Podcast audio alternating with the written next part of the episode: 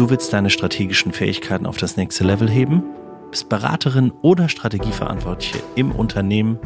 Dann haben wir jetzt genau das Richtige für dich. Im März findet wieder unser Zertifikatskurs für echte Strategiemacherinnen statt mit dem Strategy Frame. Wir würden uns sehr freuen. Es sind insgesamt vier Tage im März und ein halber Tag online. Und alle Infos dazu findest du auf unserer Homepage unter dem Navigationsbutton Training. Also jetzt anmelden. Wir haben nur noch wenige Plätze frei.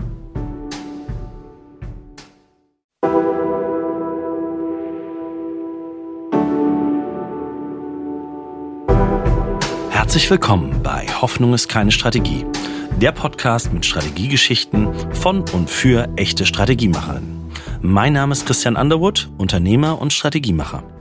Und mein Name ist Jürgen Weigand, Professor für Ökonomie an der WHU Otto Beisheim School of Management.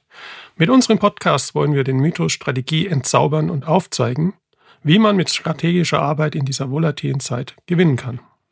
Und wie immer, lieber Jürgen, beginnen wir unseren Podcast mit einer schönen Leitfrage. Wie gelingt eine präzise Situationsanalyse? Gegenfrage, was ist das eigentlich? Äh, das ist eine gute Frage.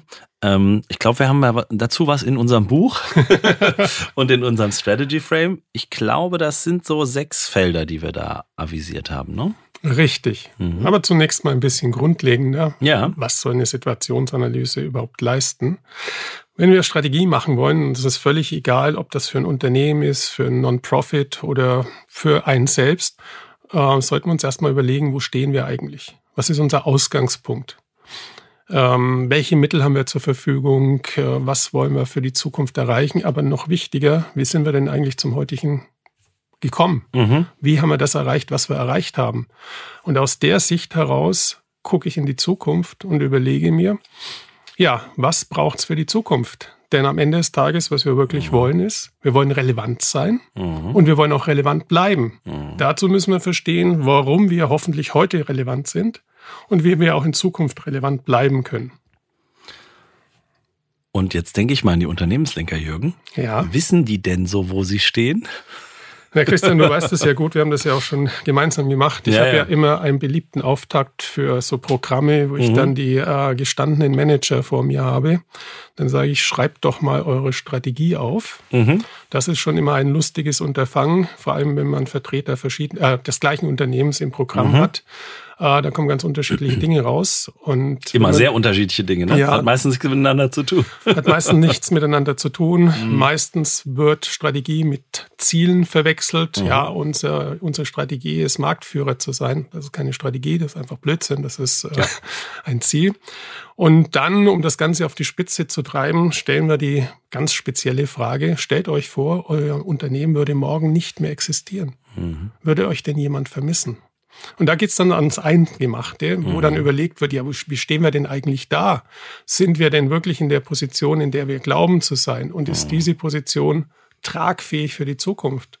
Und meistens in der überwiegenden Mehrzahl der Fälle kommt raus, naja, also wir haben sehr gute Kunden, äh, die bleiben uns auch treu, aber nur in der kurzen Frist. Denn mittel- und langfristig werden wir doch durch den Wettbewerb ersetzbar sein. Und das ist eine tiefgehende Einsicht. Absolut. Die tut auch weh. Die tut weh. Mhm. Ja, und mhm. ja, Strategie machen hat auch was damit zu tun, sich mit den Dingen auseinandersetzen zu müssen, mhm. die man am liebsten wegschieben würde. Ja, ja, absolut. Und dahin zu schauen, wo man steht und in welchem Umfeld, hm, ist, finde ich, ja immer ein ganz, ganz wesentlicher Punkt. Hat aber was mit ja harten brutalen Wahrheiten zu tun. Da muss man mal in den Spiegel gucken und das ist nicht immer schön. Ne? Nein, den, den, der Blick in den Spiegel, der kann sehr ernüchternd sein. Mhm. Vor allem, wenn man glaubt, man steht wirklich gut da. Und dann stellt man fest, dass links und rechts ähm, Starter sind, die an einem vorbeiziehen werden, mhm. wenn man nicht möglichst schnell drüber nachdenkt, wie man in der Zukunft relevant sein könnte. Mhm. Und den Weg zu machen. Jetzt kommen wir mal dazu. Äh, jetzt hast du eigentlich gut erklärt, warum das wichtig ist. Ja. Situationsanalyse ist auch sozusagen die erste Säule. Zum einen in unserem Strategy Frame, zum anderen der zweite Prozessschritt, analysieren. Ja. Ne? Da, da sind wir drin, der zweite Workflow-Schritt. Wie geht man das denn jetzt an? Setzen wir jetzt äh, den einen fleißigen Strategiemacher ins stille Kämmerlein, äh, lassen ihn alle Zahlen zusammenfahren in großen Excel-Tabellen und dann äh, haben wir's? So sollte es nicht sein. Natürlich muss jemand Daten zusammentragen, interne Daten, externe Daten.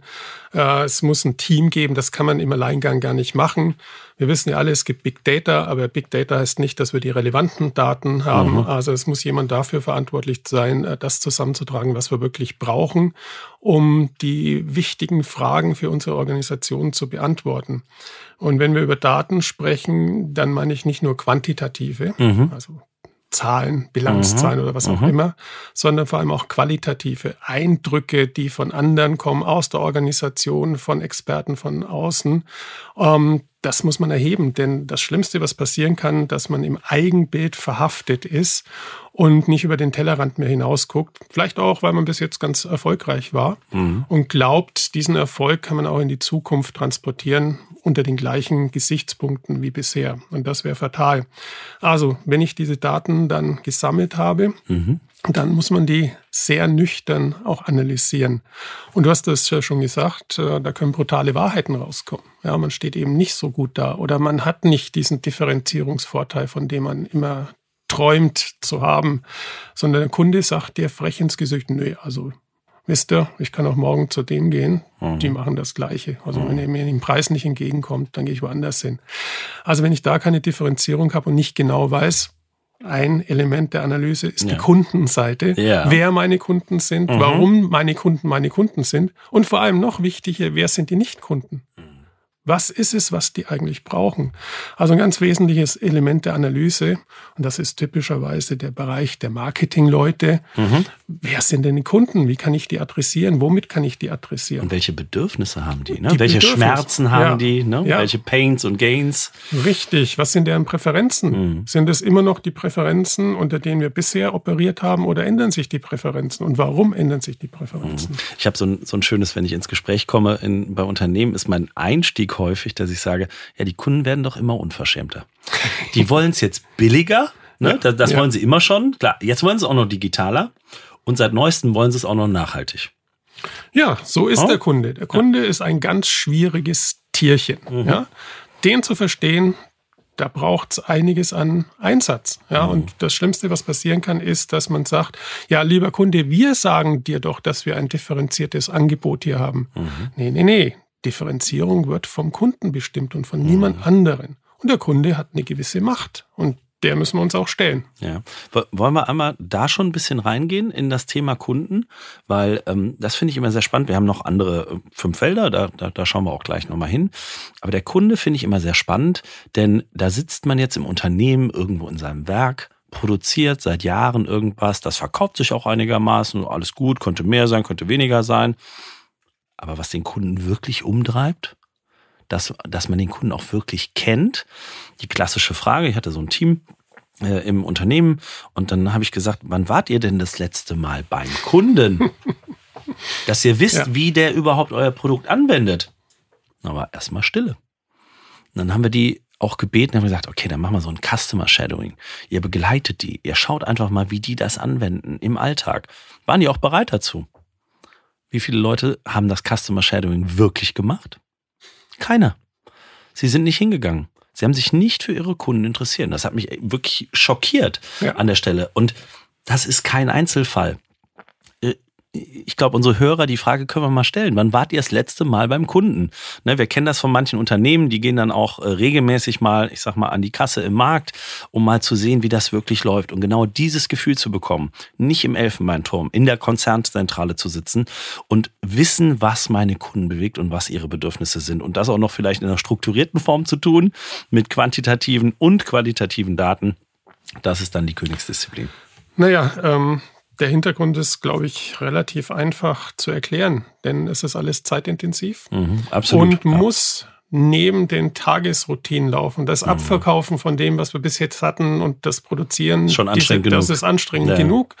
Ähm, und die Managementkapazitäten sind relativ begrenzt. Da bleibt wenig Zeit wirklich fürs Nachdenken und dann noch zum Kunden zu gehen und zu sagen, ich begleite dich mal den ganzen Tag. Ja, da wird dann gründlich da abgewogen, ne? ja, was ist jetzt wichtiger. Ähm, das ist sehr kurzfristig gedacht, weil wenn ich nicht verstehe, wie mein Kunde tickt und wie sich möglicherweise dessen Präferenzen verändern werden, mhm. auch aufgrund von Veränderungen in dessen Umfeld, mhm. dann werde ich über kurz oder lang ähm, Kunden verlieren und neue Kunden nicht ja. mehr gewinnen können. Ja, absolut, absolut. Schauen wir ein bisschen weiter. Was haben wir noch an Feldern? Ich würde sie einmal kurz aufzählen und dann mhm. können wir gerne nochmal äh, in die einzelnen Punkte gehen. Also neben den Kunden haben wir das Thema Markt. Relevante Märkte, super spannendes Thema. Kennt man die? Ja, manchmal nicht, auch wenn man darin aktiv ist. Äh, Wettbewerb. Wer sind meine Wettbewerber? Boah, diese Frage Klassiker. Gibt immer 1000 Antworten bei 2000 Befragten, äh, nee, bei, bei 500 Befragten 1000 Antworten. Ähm, Trends, also die Zukunft, was wird da passieren? Und das Thema allgemeines Umfeld, also die Makroperspektive. Äh, da gehen wir gleich, schauen wir auch nochmal hin. Und das ist das Umfeld.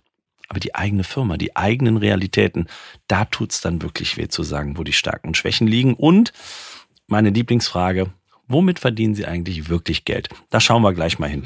Aber äh, kommen wir nochmal zurück zum Markt. Relevante Märkte erkennen, Jürgen. Wie geht denn das?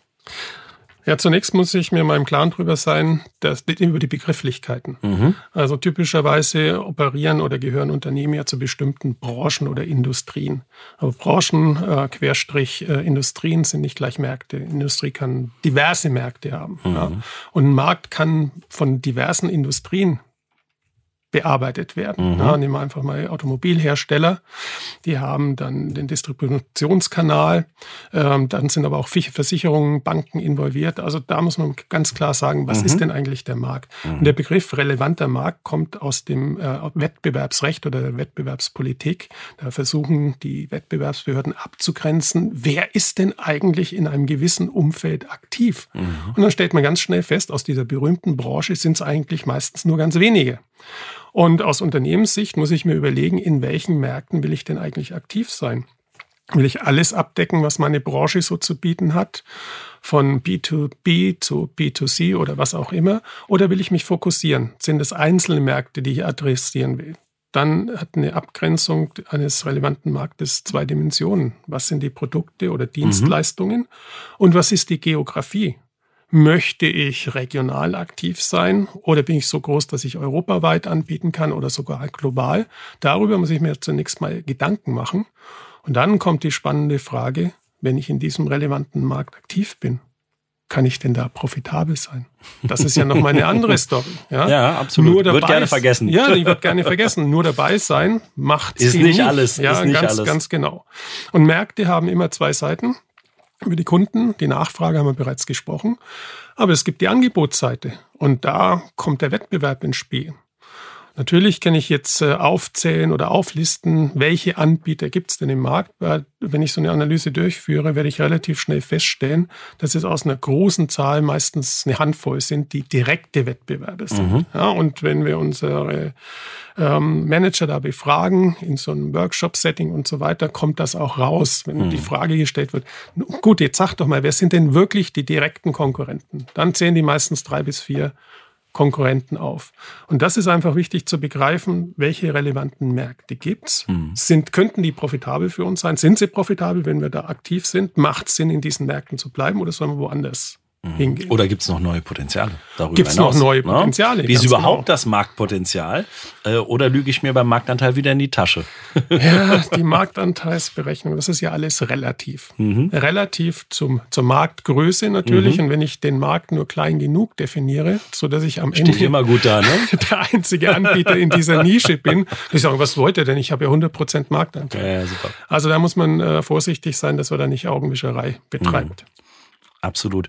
Du hast schon gesagt, Wettbewerber und in diesem Wettbewerb bestehen, erstmal auch verstehen, wer sind die Wettbewerber, glaube ich, erster Schritt äh, an der Stelle. Dann aber auch verstehen, wie sind, wie profitabel sind die denn?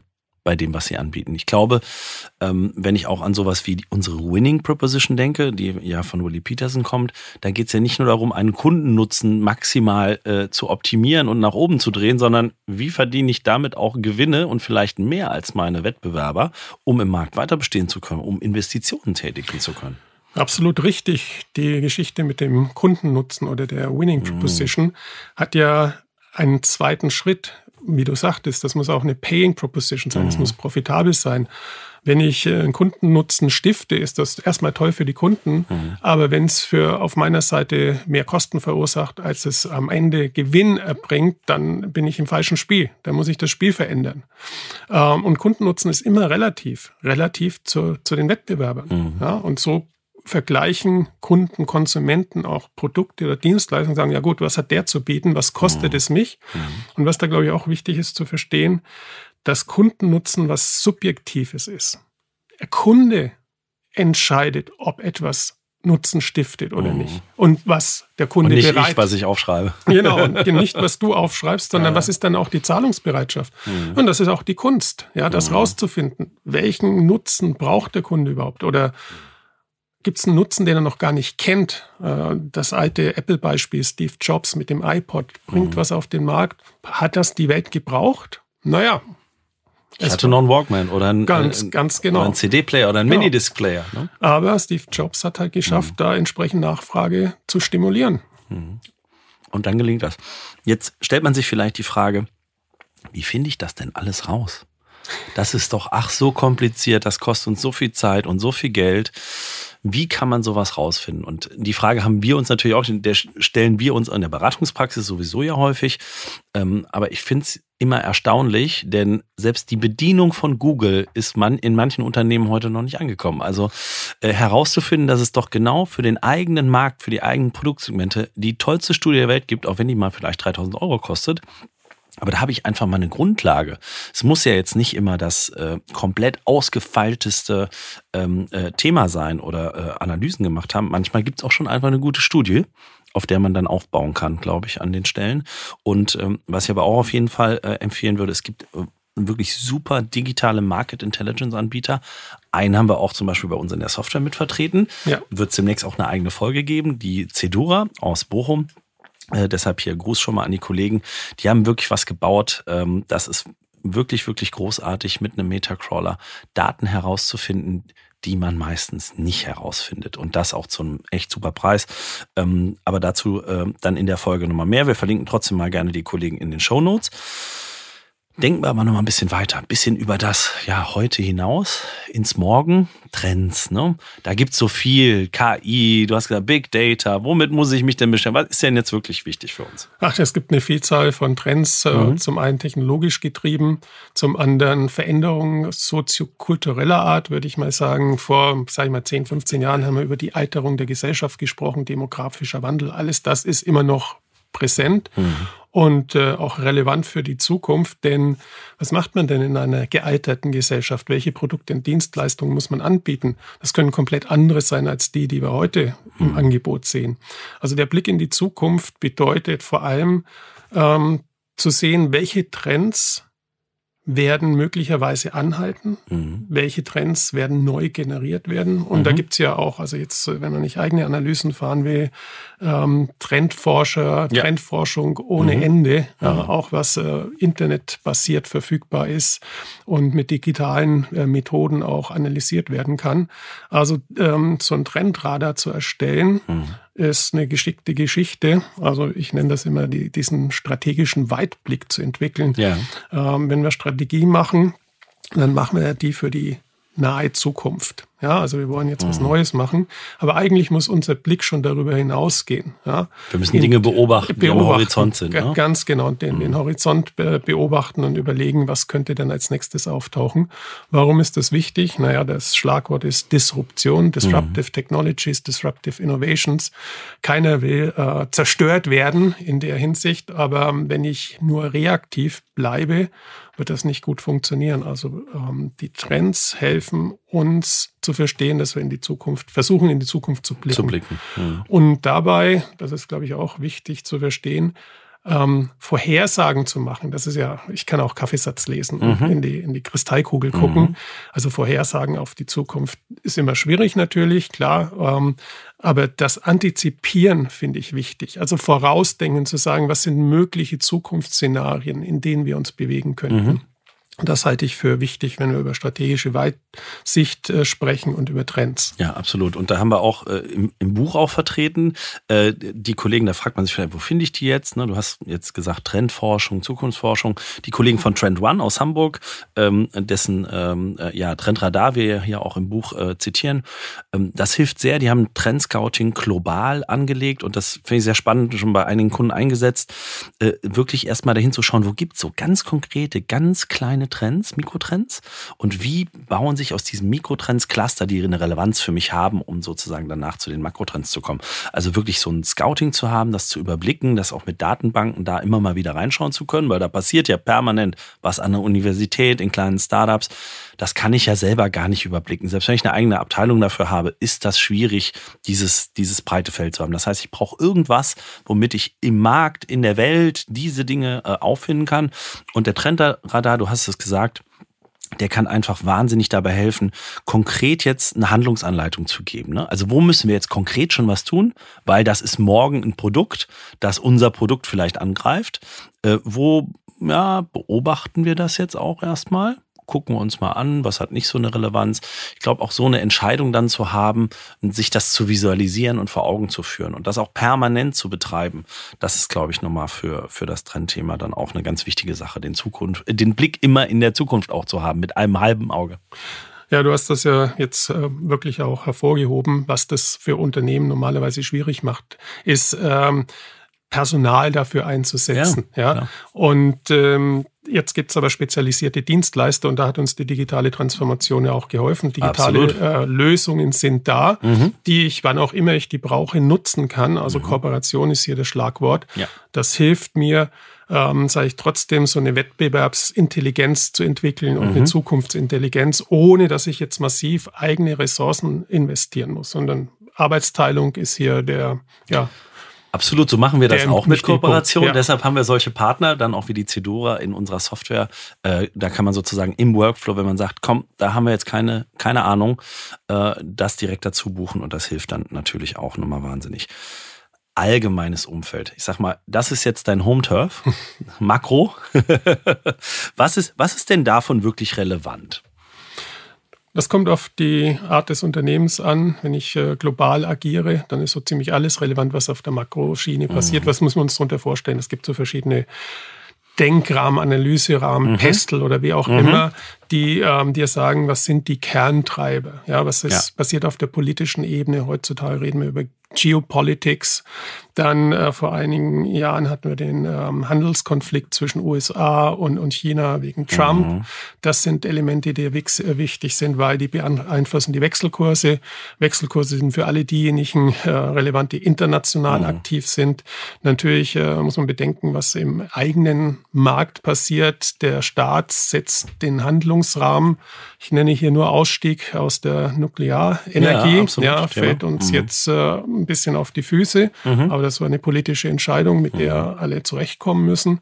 Ähm, diverse Punkte, auch so, äh, soziokulturelle Veränderungen. Ja, mhm. wir haben eine massive ähm, Einwanderung gehabt aufgrund der ganzen Flüchtlingsgeschichten. Das muss verarbeitet werden. Es bieten sich auch Gelegenheiten. Das sind ja nicht alles nur Herausforderungen oder Bedrohungen, sondern es sind Gelegenheiten. Ja, mhm. ich muss äh, meine Geschäftsmodelle möglicherweise umdenken und muss auch mit Menschen operieren, die vorher gar nicht da waren. Und ähm, wenn man das, ich habe vorhin die demografische Entwicklung äh, angesprochen, wenn man das sieht, dann ist das ein Gegeneffekt zu der Alterung der Gesellschaft, weil was mhm. reinkam, sind überwiegend junge Leute. Ja.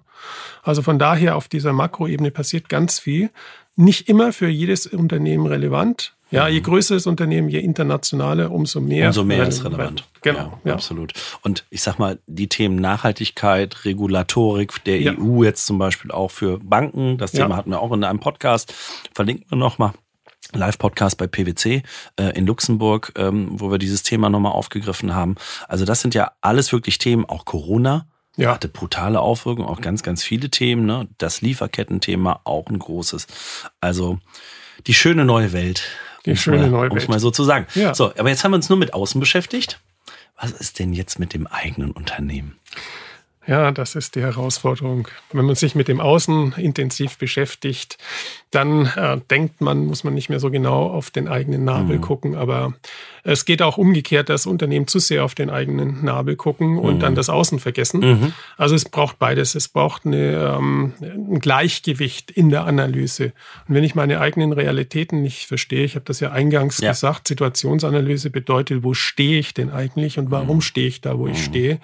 Äh, wenn ich diese Eigenanalyse nicht richtig mache, dann verstehe ich meine eigenen Realitäten nicht. Dann mache ich mir was vor. Mhm. Ja, du sprachst von in den Spiegel blicken. Ja.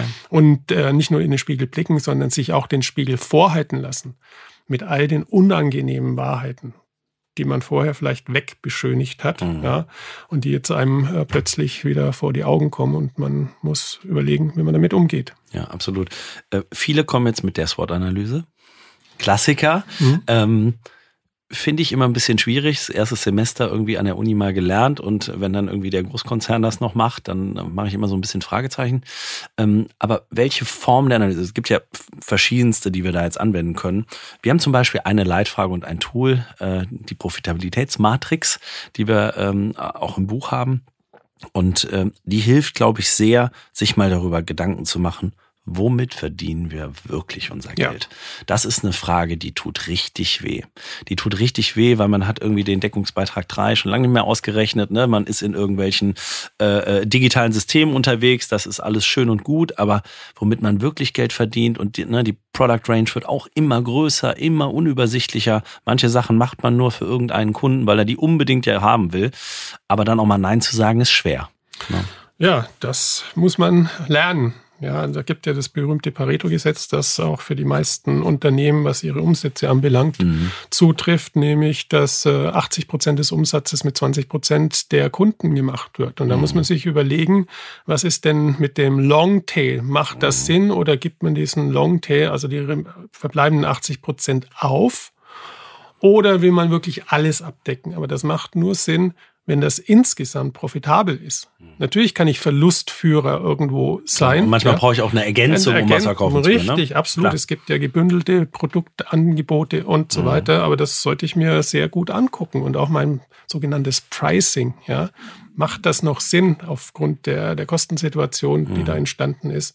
Also wenn die Profitabilität nicht stimmt, dann muss ich einfach auch mal Nein sagen. Mhm. Auch mich trennen von Produkten oder Dienstleistungen, die ich seit langer Zeit vielleicht im Angebot habe. Mhm. Absolut, absolut.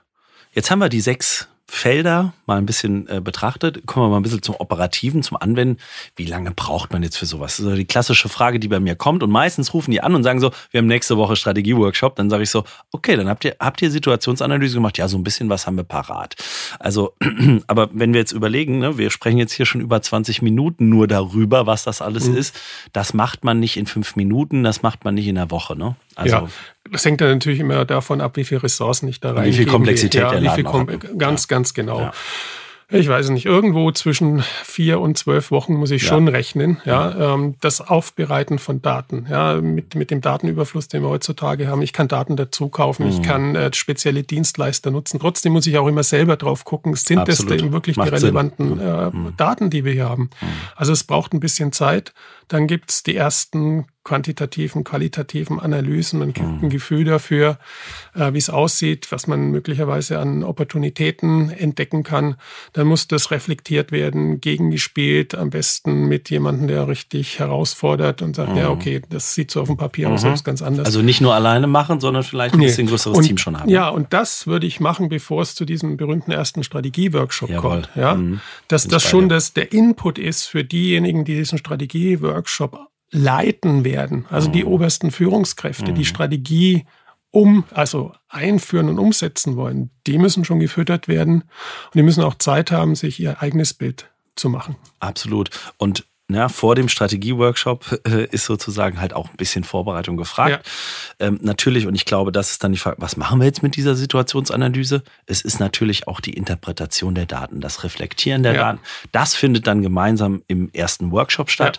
Ja. Äh, dann hat man aber eine Grundlage auch eine Grundlage, Entscheidungen zu treffen darüber, wo wir hinwollen. Weil wenn wir nicht wissen, wo wir stehen, wie sollen wir denn dann wissen, wo wir überhaupt hinfahren? Richtig. Also das ist immer ein bisschen schwierig, weil vielleicht haben wir dann doch nur, doch nur eine kleine Vespa und äh, nicht hier den, äh, den Sportwagen.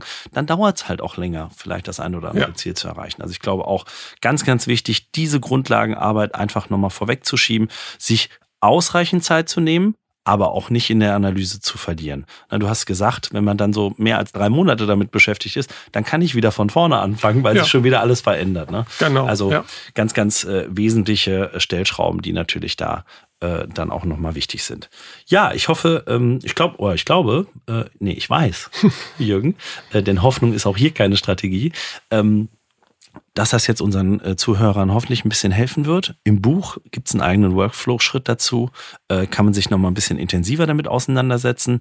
Und ja, zum Abschluss vielleicht nochmal, Jürgen, dein Rat, wenn ich jetzt ja genau so einen Strategieprozess vor der Brust habe, soll die Analyse anfangen. Was ist das Erste, was ich machen sollte? Das Erste ist das Planen. Das Sehr klingt gut. jetzt ein bisschen äh, ja. seltsam, weil Strategie ist ja nicht Plan, sondern Strategie mhm. ist ein Plan. Aber um zu diesem Plan zu kommen, muss ich mir erstmal überlegen, in welchen Schritten gehe ich vor. Der mhm. wird unser Buch doch äh, auch sehr hilfreich sein. Und sagen, ja, wann starten wir eigentlich mit einer Situationsanalyse? Was konkret wollen wir denn mit der Situationsanalyse erreichen? Welche Fragen soll die mhm. Situationsanalyse beantworten? Und dann kann es erst losgehen. Absolut. Und kann noch sagen, in unserer Software ist der erste Schritt, das Planen, kostenfrei ihr könnt es einfach mal machen. Denn wir wollten da kein, kein Zugangshindernis, keine Hürde aufbauen. Einfach machen, den Strategieprozess planen und dann hat man schon Klarheit, wie lange wird das alles dauern, wen muss ich alles einbinden, was muss ich alles betrachten, welche Daten haben wir auch schon parat. Also von daher gibt's auch nochmal einen Link dazu in den Shownotes. Die sind heute ein bisschen dicker geworden. War ja auch eher eine Strategie-Wissensfolge ja. als vielleicht unser klassisches Gespräch an der Stelle. Aber ich glaube, wir haben da einen ganz guten Überblick gegeben. Jürgen, herzlichen Dank an der Stelle. Ich freue mich auf die nächste Folge. Gerne, ich mich auch. Danke Christian.